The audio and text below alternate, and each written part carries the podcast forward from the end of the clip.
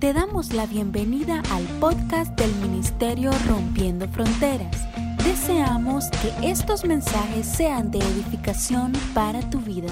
Y bueno, continuamos con nuestra serie de Éxodo. No sé cuántos han logrado escuchar los mensajes han venido los domingos pasados. El domingo pasado se estuvo hablando acerca del poder de soltar y realmente que toda esta serie nos invita a seguir avanzando, ¿verdad? En el propósito que Dios tiene para nuestras vidas.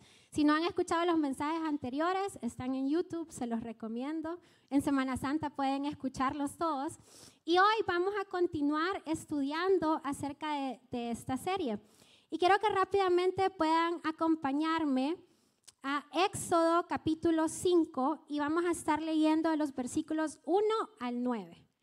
Yo tengo por aquí la traducción, eh, nueva traducción viviente, si quieren leer lo mismo que yo estoy leyendo.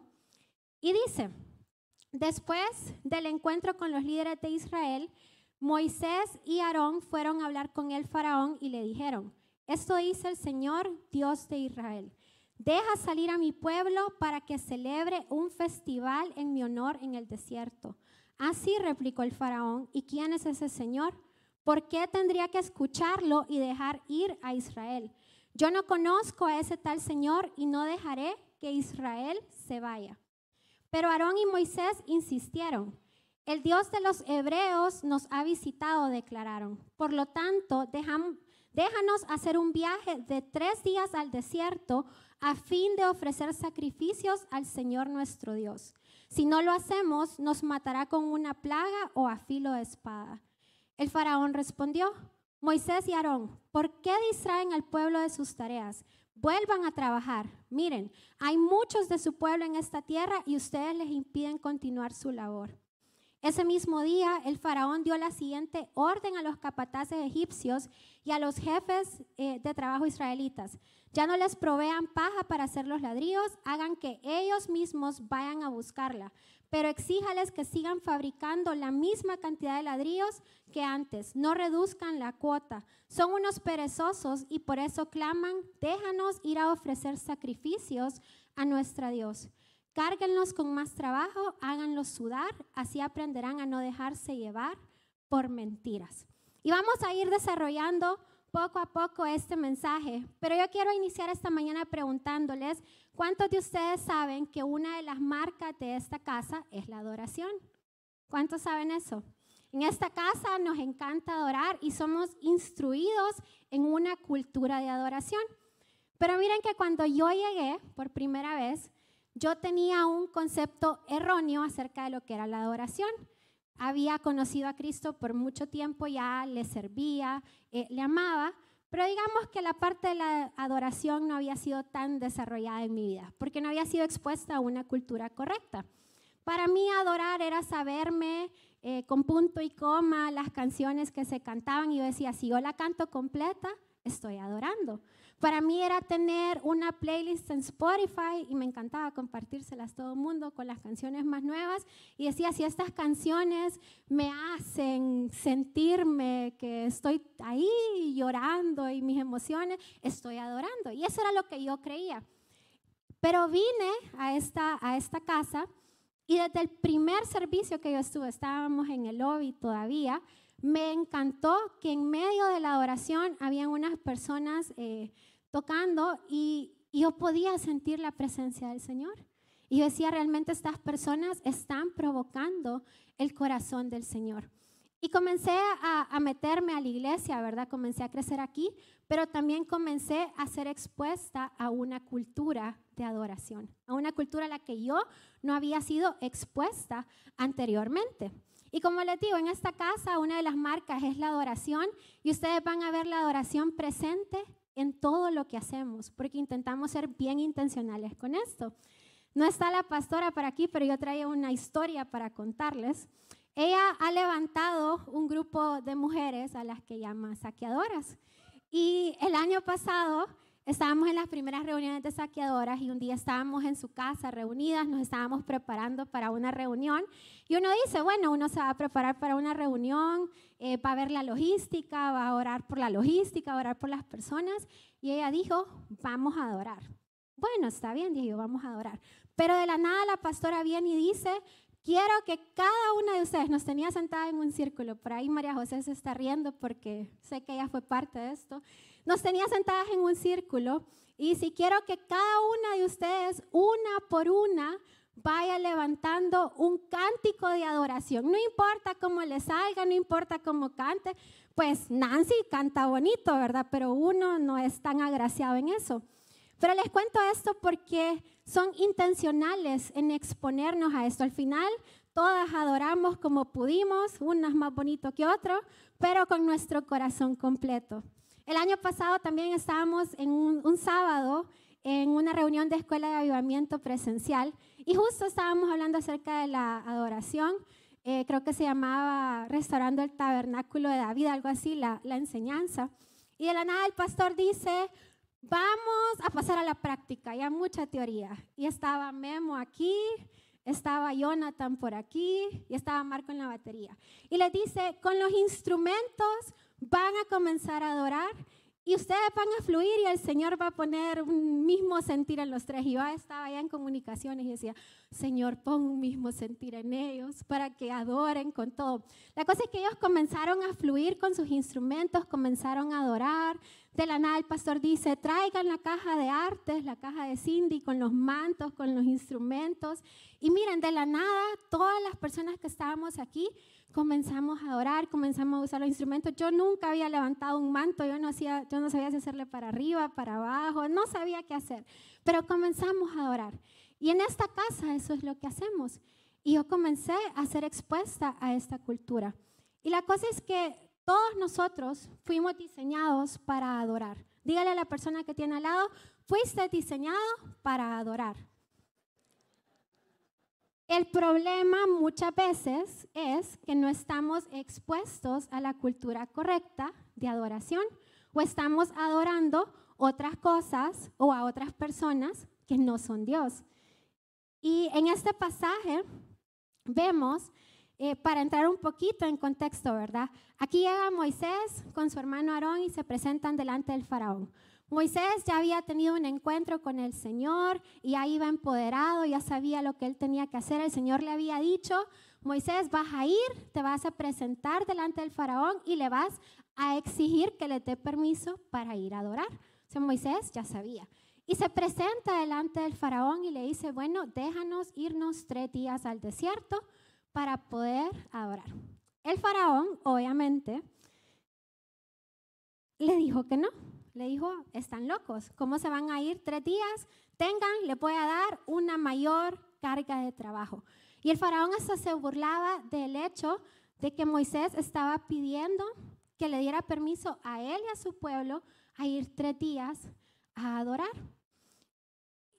En el pasaje, en capítulos anteriores, en Éxodo, permítanme, en Éxodo 3:18, vemos que Dios le había dado esta instrucción a Moisés y le dice, los ancianos de Israel aceptarán tu mensaje, entonces tú y los ancianos se presentarán ante el rey de Egipto y le dirán, el Señor Dios de los Hebreos vino a nuestro encuentro, así que permítenos, por favor, hacer un viaje de tres días al desierto para ofrecer sacrificios al Señor nuestro Dios. Entonces, alrededor de todo este pasaje están pasando muchas cosas. La primera es que Moisés está intentando ser obediente a lo que el Señor ya le había dicho. Y así como el Señor le ha dicho a Moisés, tienes que ir a adorarme y llévate a todo el pueblo, Él ya nos ha dado ese mandato a nosotros. Adoren. Ese es nuestro principal ministerio. Más allá de predicar, más allá de servir, más allá de ser líder, de ser servidor, de ser esposo, de ser mamá, de ser empresario, lo que usted quiera, su primer ministerio es adorar, porque por ahí comienza todo. Entonces Moisés estaba claro. Pero ¿qué está pasando? Muchas veces cuando nosotros nos queremos levantar en adoración, va a venir el enemigo y va a decir, ah, ah, ah, no vas a ir a adorar, no te voy a dejar ir tan fácil. Y eso es lo que está sucediendo en este pasaje en pocas palabras. Ahora, ¿por qué el Señor quería llevar al pueblo de Israel adorar en medio del desierto. Uno dice que loco, ¿verdad? O sea, realmente la promesa del Señor es que Él iba a hacer que el pueblo de Israel llegara a la tierra prometida.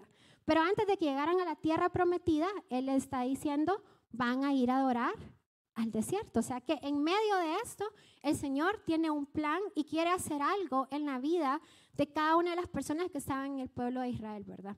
Entonces, ¿por qué los quiere llevar al desierto? Miren, para mí el desierto, más allá de decir, ay, estoy en un desierto económico, en un desierto emocional, en un desierto espiritual, para mí el desierto representa un lugar solitario, un lugar tranquilo, un lugar de quietud, un lugar donde uno tiene que salir de su zona de confort, de lo que usualmente conoce, el entorno donde uno usualmente está, para salir y aprender al Señor, a poder adorar, aprender, poder aprender a adorar al Señor. Me trabé por ahí. ¿Y qué pasa? O sea, hoy en día nosotros estamos rodeados de muchas distracciones. Yo ya perdí la cuenta de cuántas redes sociales existen. Si no es TikTok, es Instagram. Si no es Instagram, es Be Real. Si no es Facebook, y si no Twitter, y si no WhatsApp, y si no Telegram. Y bueno, podemos seguir enumerando.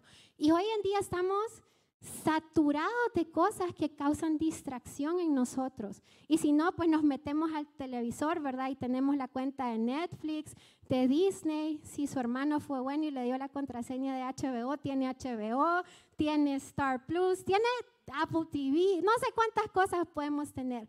Y la cosa es que el mundo nos está ofreciendo miles de cosas que hoy causan una distracción. Y para aprender a adorar correctamente, nosotros muchas veces necesitamos ir al desierto, es decir, alejarnos de todo eso que hoy está ocasionando una distracción. En el caso del pueblo de Israel, ellos estaban acostumbrados a ser esclavos. Habían sido esclavos toda su vida probablemente. Estaban acostumbrados a que los mandaran, estaban acostumbrados a que para conseguir algo probablemente tenían que pedirlo y ellos realmente no tenían idea de cómo ser libres. Entonces imagínense ustedes una persona que ha sido esclavo toda su vida, que tenga la promesa de llegar a la tierra prometida, pero no pase por ese proceso de aprender a adorar, pueden pasar muchas cosas. Y el Señor sabía esto. El Señor sabía que enseñarles a adorar a los esclavos iba a romper esa mentalidad de esclavo. ¿Por qué? Porque un esclavo es aquel que está acostumbrado a pedir remuneración por lo que él está haciendo. Pero al romper eso, dejamos de ser esas personas que piden y, aprenden a darle al Señor. Dios no quería llevar, Dios no quería libertar a su pueblo y que se fueran con una mentalidad de esclavos en las que iban a seguir pidiendo, sino que Él quería traer libertad a su pueblo para que su pueblo fuera libre y en vez de pedir, supiera darle a Dios. Porque Dios merece todo.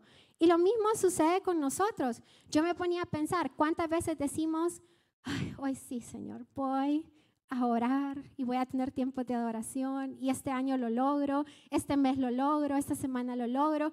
Iniciamos, pero usualmente lo que hacemos muchas veces es pedir. Señor, te pido por mi trabajo, te pido por mi salud, te pido por mis finanzas, te pido por mi novio, por mi esposo, por mi hijo, y te pido, te pido, te pido, te pido, Señor. Y allá las cansadas recordamos, Señor, qué bueno que eres. Te estoy dando porque tú ya me dices. Esa usualmente no es nuestra mentalidad, sino que seguimos viviendo bajo una mentalidad de esclavos. Y aquí el Señor quería romper. Y hoy el Señor quiere librarnos también a cada uno de nosotros de una mentalidad de esclavo. El Señor no quiere que usted sea la persona que solamente pide, pide y pide. El Señor quiere transicionarlo a usted y quiere transicionarnos a todos como casa a ser personas que le comenzamos a dar a Él. Miren que este año, eh, yo le dije al pastor un día, pastor, yo este año voy a leer un libro al mes. Estoy un poco atrasada con mi meta. Pero el Señor, el, pastor vino y me prestó eh, un par de libros. Y entre ellos está un libro eh, muy, muy bueno, la verdad que lo he disfrutado muchísimo, que se llama Elimina la prisa de tu vida. Y en uno de los capítulos, y yo le compartí a los muchachos en la comunidad, en uno de los capítulos habla de la importancia muchas veces estar eh, en un desierto, es decir, está en estar solo, estar sin, sin estar con todas las distracciones y todo. Y cuando yo leí este capítulo, yo dije, bueno, este es el año, me voy a levantar todas las mañanas y voy a ir a caminar. Yo ya salí a caminar, tenemos un perrito que salí, con el que salimos a pasear casi todos los días y, y lo llevamos a dar una vuelta. Pero miren que para mí salir a caminar era alistar mis audífonos, porque yo iba a escuchar o un podcast, o iba a poner una de las playlists o cualquier cosa. Y si no decía, pues si no, voy a llamar a mi mamá, le voy a hacer videollamada, a esta hora ella me puede atender porque ella vive en otro país. Y yo decía, aprovecho, camino con Manolo, voy en la videollamada y todo. Y a veces decía, bueno, voy a orar. Y muchas veces me encontraba dando vueltas a la colonia, Señor, te pido por esto y te pido por lo otro. Y recuerda aquella petición y todo. Pero en medio de estar leyendo este libro, yo dije, voy a tomarme estos tiempos para comenzar a cambiar mi mentalidad. Dejo mis audífonos, dejo hasta mi reloj, dejo mi teléfono, dejo todo y me voy solo con Manolo a caminar. Y comienzo mientras estoy en la colonia, Señor, gracias por tu creación. Señor, gracias por estas flores bonitas que estoy viendo. Señor, gracias por este clima tan lindo que nos diste hoy. Y comienza a haber un rompimiento. Pero muchas veces el Señor tiene que llevarnos a ese lugar de desierto, a ese lugar tranquilo para que nosotros comencemos a adorar. Ahora, yo no le voy a decir que esto siempre ha sido fácil, me encantaría decir que ya llegué a los 30 días corridos en los que he logrado salir y adorar solamente y no me distraigo con nada más, pero eso no es cierto. ¿Por qué? Porque el enemigo siempre se va a levantar en contra de nuestra adoración. El enemigo nunca va a querer que nosotros seamos esas personas que adoran en espíritu y en verdad. Y va a poner distracciones, va a poner situaciones, va a poner eventos en tu vida, va a poner personas, va a poner jefes, trabajos, hasta el mismo servicio, va a poner líderes, lo que usted quiera, para que usted no se levante y no sea una persona que adora en espíritu y en verdad. Pero la buena noticia es que aunque el enemigo se levante en contra de nuestra adoración, en contra de que nosotros nos convirtamos en esos adoradores en espíritu y verdad, Dios tiene un plan para que no sea así. Dios tiene un plan para que nosotros sí seamos esos adoradores, sí seamos esas personas que decimos, bueno Señor, aquí estoy y te voy a adorar con todo lo que tengo, con todo lo que soy. Y esto es lo que comienza a pasar en este pasaje más adelante. Les comenté, ¿verdad? El faraón, y lo leímos, les dijo que no, que aumentó su carga laboral. Ahora los pobres eh, tenían que ir hasta buscar más material y estaban saturados de trabajo. Pero el Señor ya tenía un plan. ¿Y qué comienza a suceder capítulos más adelante? Eh, comenzamos a ver lo que son las plagas. No sé cuántos se acuerdan y saben de sus escuela dominical, que el Señor viene y manda plagas a Egipto para poder eh, liberar a su pueblo. Y en medio de que el Señor comienza a hacer todo esto, comenzamos a ver cómo se desarrolla un plan de Dios para que su pueblo pueda ir a adorar. Pero en medio de que se va desarrollando este plan, también vemos cómo comienzan a surgir enemigos de la adoración. Porque como les decía, convertirse en una persona que adora en todo tiempo, que está rendido al Señor, no es fácil. Va a ser algo peleado. Va a ser algo que el enemigo siempre va a querer detener. No les había dicho el nombre de la predica, pero creo que ya la habían visto por ahí atrás. Se llama Enemigos de la Adoración.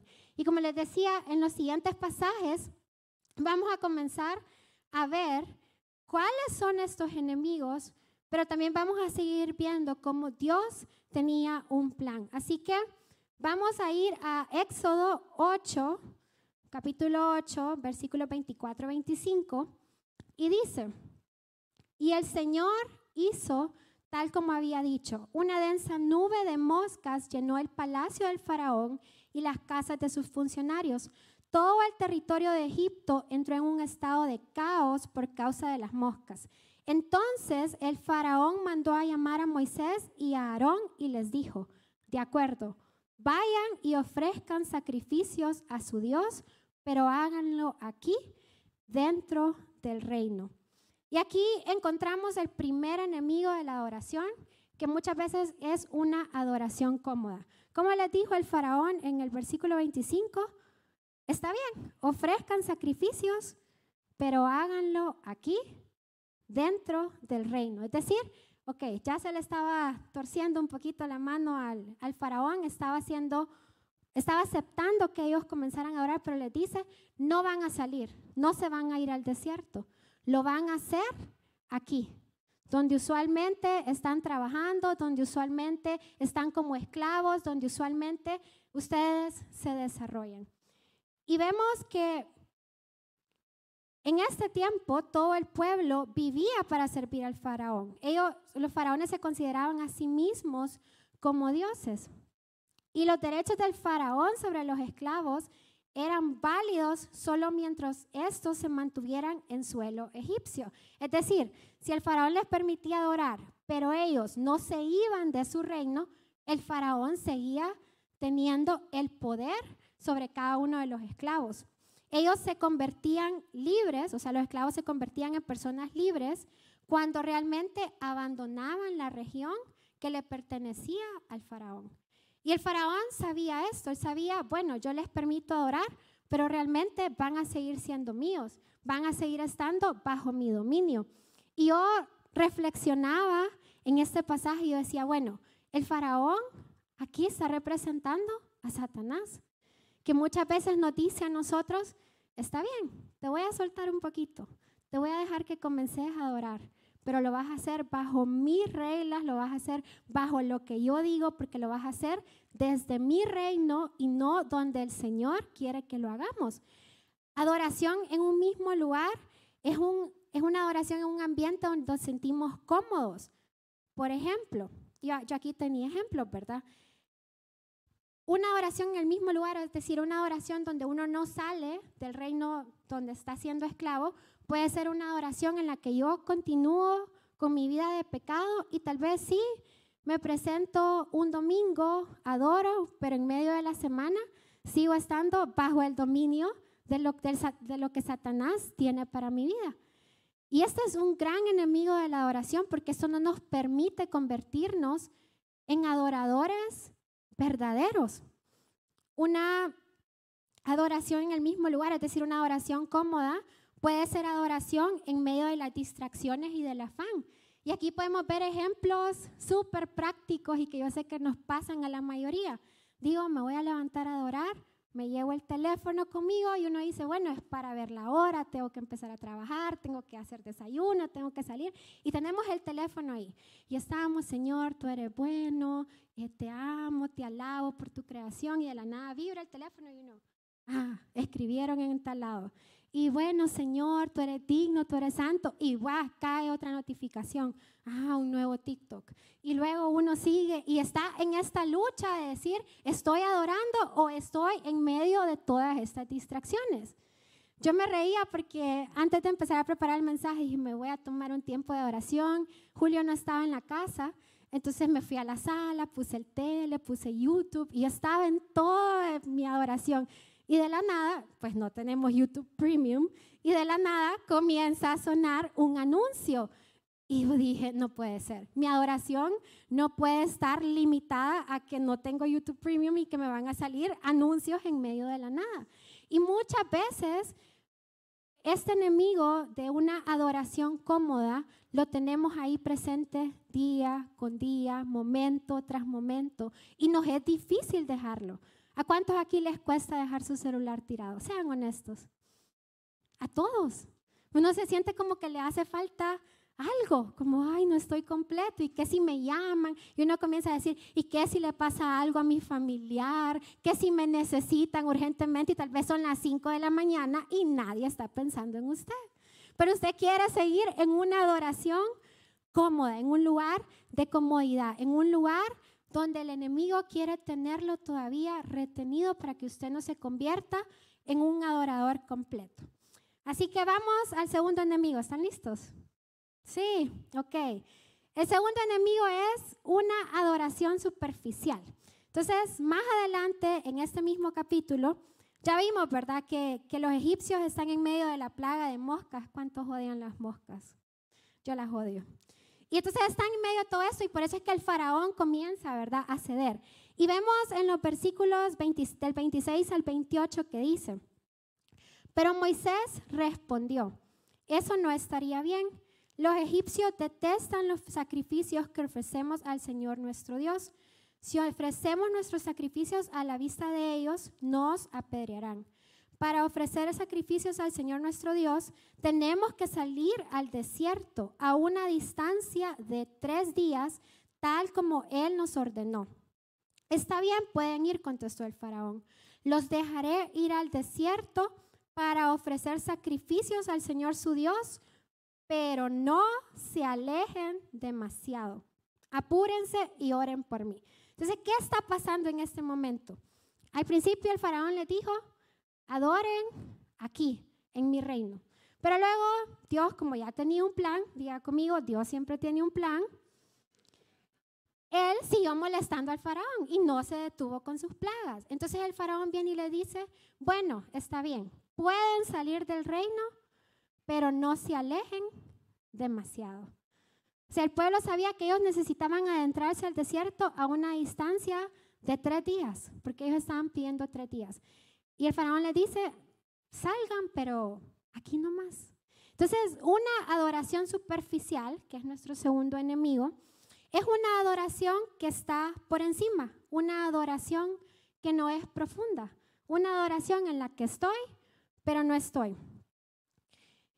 Eh, aquí podemos ver, por ejemplo, voy a la comunidad, voy a la iglesia y permito que la palabra comience a entrar en mí y comienzo a tener cambios, pero solo viene un pequeño disruptor y ya, se acabó mi adoración. O solo comienza a suceder un problema, una situación y va, se apagó la Andrea adoradora, se apagó el Julio adorador. ¿Por qué? Porque no estoy en un lugar profundo, no estoy adorando profundamente. Es una adoración superficial. Aquí lo podemos ver también cuando decimos, ah, no, yo estoy adorando al Señor. Y, miren que esto yo lo sentía bien fuerte en la mañana. Hasta le dije a Julio, hoy sí voy tranquila porque el Señor me terminó de hablar lo que quiere decir. Y, mientras yo me estaba listando, eh, yo estaba pensando, para mí el año pasado y todavía a principios de este año ha sido un año en el que he batallado mucho con situaciones de salud. Y anoche en medio de que pues yo sabía que me tocaba predicar y que estaba cansada y todo y quería dormir pero no descansaba y así, comencé a pensar, ¿qué si me vuelvo a enfermar y qué si voy al médico y qué si me vuelven a dar el mismo diagnóstico que yo ya no quiero que me den? Y amanecí como hasta afanada con este pensamiento. Y en medio de que me estaba listando, fue como que el Señor me dijo, Andrea, y no es que tu adoración es profunda. ¿Por qué seguís enfocándote en el problema o en la situación que tenés enfrente y no te estás enfocando en lo que yo ya dije que voy a hacer? en la promesa que yo te di. Porque en vez de dejar de adorarme a mí superficialmente, te metes con todo y comenzás a adorar al Dios de milagros, al Dios que sana, al Dios que restaura, al Dios que liberta. Porque muchas veces estamos en esa adoración superficial. Es como que, sí, Señor, o sea, yo sé que tú sanas y aquí todos estamos cantando, aleluya, eh, creo que el Señor me va ya ni me acuerdo lo que estábamos adorando, pero creemos estas cosas, pero de la nada salimos, ponemos un pie afuera y recordamos, ay, no tengo nada en mi alacena. Y comenzamos a adorar la situación que estamos viviendo.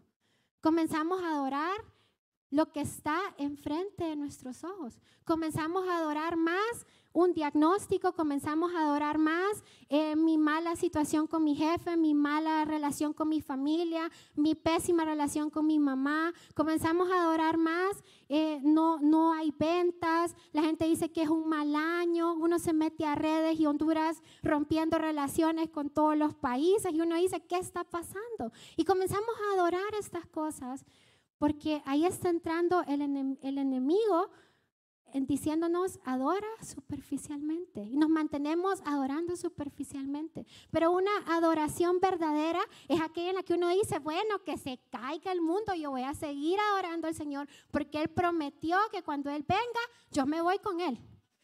¿Sí? Entonces, ese es el segundo enemigo. El tercer enemigo, y se van poniendo más buenos cada uno. Dígale a la persona que tiene al lado, este se pone mejor. Pero lo bueno es que nosotros vamos a vencer a estos enemigos. Dice el tercer enemigo, adoración con familias divididas. Nos adelantamos dos capítulos y dice Éxodo 10, versículos del 8 al 11.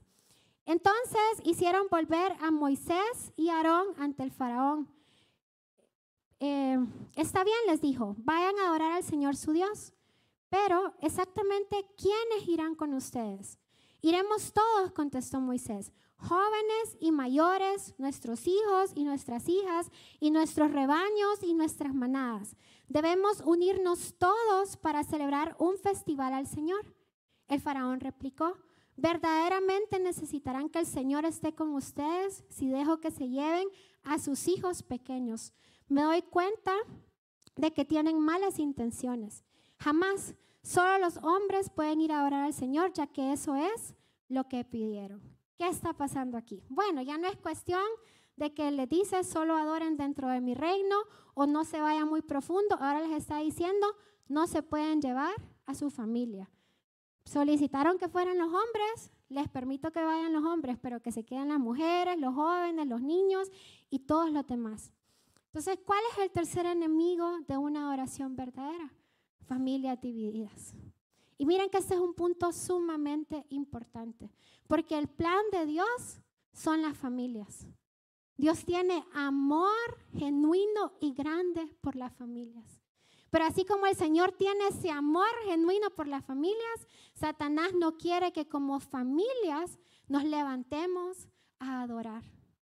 Y vivimos en una cultura donde muchas veces se dice, eh, bueno, no, las mujeres son las sensibles, que ellas adoren, que ellas vayan al Señor, ellas pueden pasar 20 horas en la iglesia, no hay problema.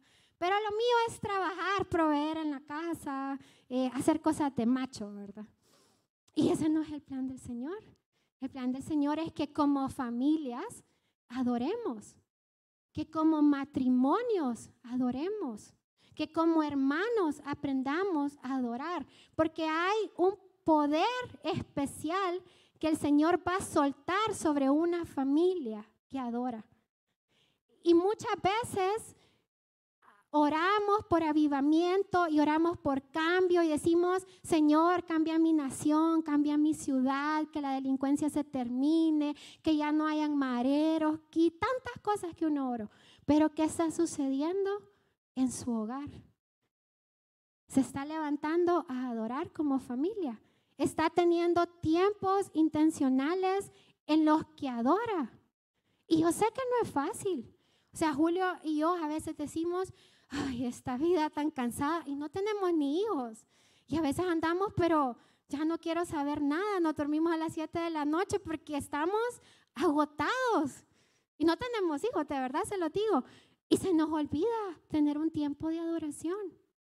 Pero luego viene el Señor y nos recuerda, esto no es para lo que lo diseñé.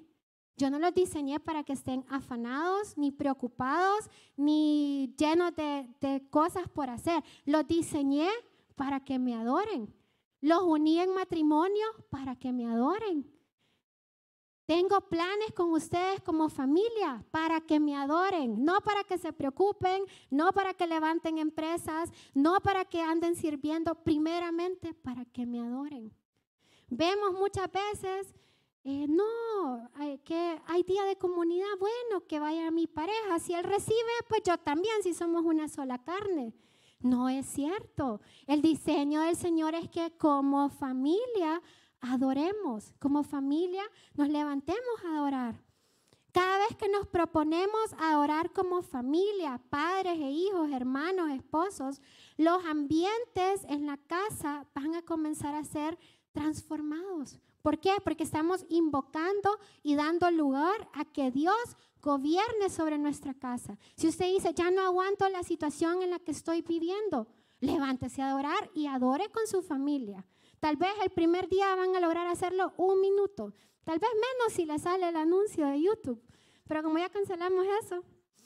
Pero levántese, los ambientes van a comenzar a cambiar cuando usted se proponga adorar.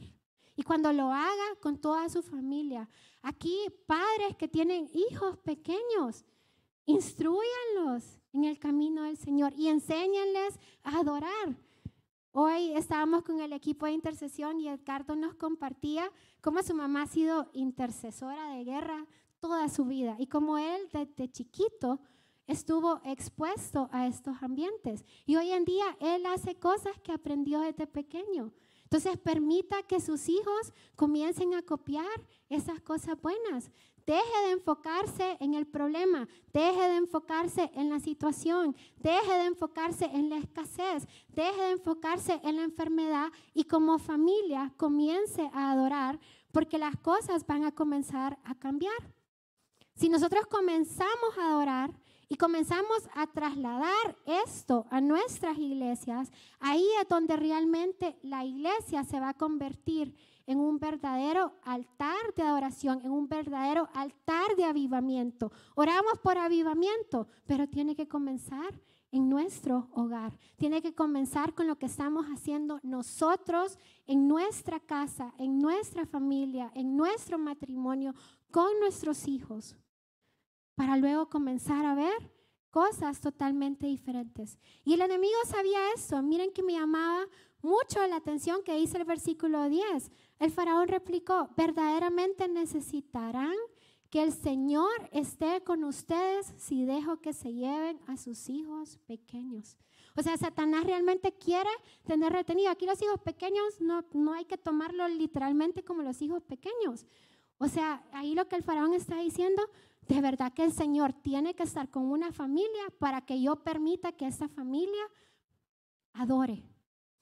Entonces las familias son peleadas, pero más fuerte es Dios quien ya tiene un plan para cada uno de ustedes y para cada una de sus familias. Así que, ¿cuántos van a adorar en familia?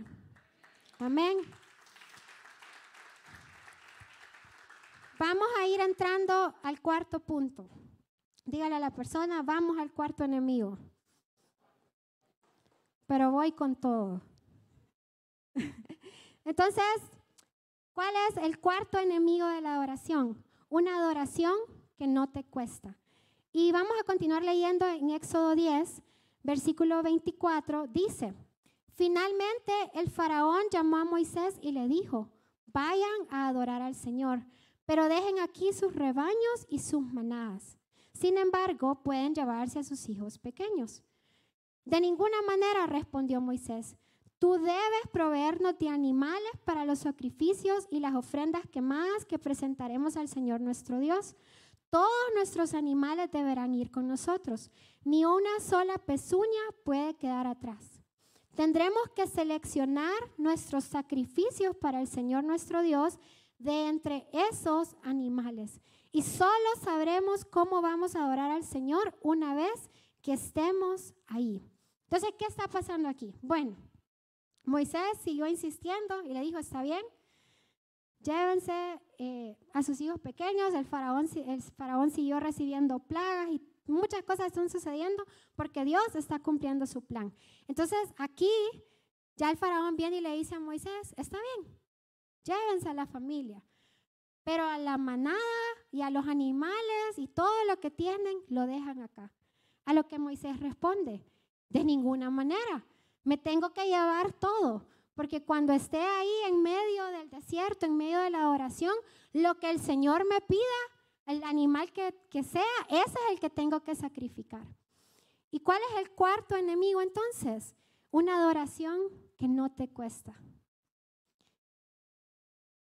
Miren que en, en 2 Samuel 24, 4, vemos que David decía, no le presentaré ofrendas quemadas al Señor mi Dios que no me hayan costado nada. Porque un principio de una adoración verdadera es saber entregarlo todo. Una adoración verdadera es aquella que te va a costar. No va a ser así de fácil como me levanto, te adoro y estoy en una verdadera adoración y hay cosas que me sigo reteniendo para mí mismo. Una adoración verdadera es una oración, una adoración que te cuesta, 100%, o sea, en la que te presentas delante del Señor y le decís, Señor, aquí está todo, incluido mi familia, mis hijos, mis generaciones, mis finanzas, mis empresas, lo que querrás. Y en medio de que te estoy adorando, si vos me pedís algo, yo te lo doy. Esa es una adoración que cuesta. Pero el enemigo muchas veces va a querer poner en nuestra mente, en nuestro corazón, el pensamiento de lo que estás haciendo es suficiente.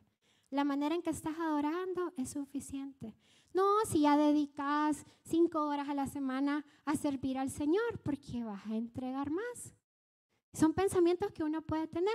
No, si ya tenés tres meses de ir todos los domingos a la iglesia, date vacaciones unos dos domingos. Descansás, estás cansado. El trabajo ha sido duro. Pero esa es una oración que no te está costando. Pero una verdadera adoración es aquella en la que vamos a entregar todo al Señor. Absolutamente todo. Y miren que aquí me llamaba mucho la atención que, que, Moisés decía, tendremos que seleccionar nuestros sacrificios para el Señor nuestro Dios de entre todos esos animales. Es decir, Moisés se, quería llevar a todos los animales y él estaba diciendo en ese momento, el que el Señor me pida es el que yo le voy a dar. Muchas veces queremos condicionar al Señor y decirle, esto sí, Señor, pero esto no. O me presento en adoración ante el Señor con un área de mi vida, pero la otra área la dejo a un lado.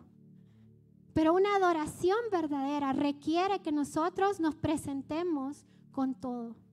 Y si el Señor te pide aquello que te cuesta, eso es lo que vas a tener que darle. El enemigo te va a decir, estás loco, no lo hagas. el viernes eh, fuimos a, predicar a, Zamorano y veníamos platicando con unos amigos y, y este amigo nos venía contando acerca de que tiene que renovar la visa y que no sé qué y que no sé cuánto. Y dijo algo que a mí me llamó tanto la atención. Y dijo, bueno, sí da como temorcito, ¿verdad? Ir a renovar la visa. ¿Cuánto le da temor las embajadas y esas cosas? Sí, ¿verdad? Y entonces él viene y dice en medio de esta plática, pero yo le digo al Señor, Señor, si esta puerta la querés tener abierta, la vas a tener. Y si no, yo te la entrego. Y yo dije, él tiene un corazón de adorador. Porque su vida ahorita está dependiendo de tener esa visa. Pero si el Señor le dice que no, Él se lo entrega y va a seguir adorando. Eso es tener una adoración verdadera. Dejar de creer en nuestras propias, con nuestras propias limitaciones, con nuestra propia mente y decirle, Señor, lo que me pidas, aquí está, te lo entrego. Si es mi trabajo, te lo entrego. Si es que me rinda en adoración y te entregue la vida de mi hijo o mi hija que está perdido y ya no sé qué hacer, te la entrego. Si en medio de la adoración yo me tengo que entregar, eh, entregar y, decirte, Señor, aquí está la vida de, de, mi esposo, de mi esposa, y me rindo a ti y te la entrego porque yo ya no sé qué hacer, se la entrego.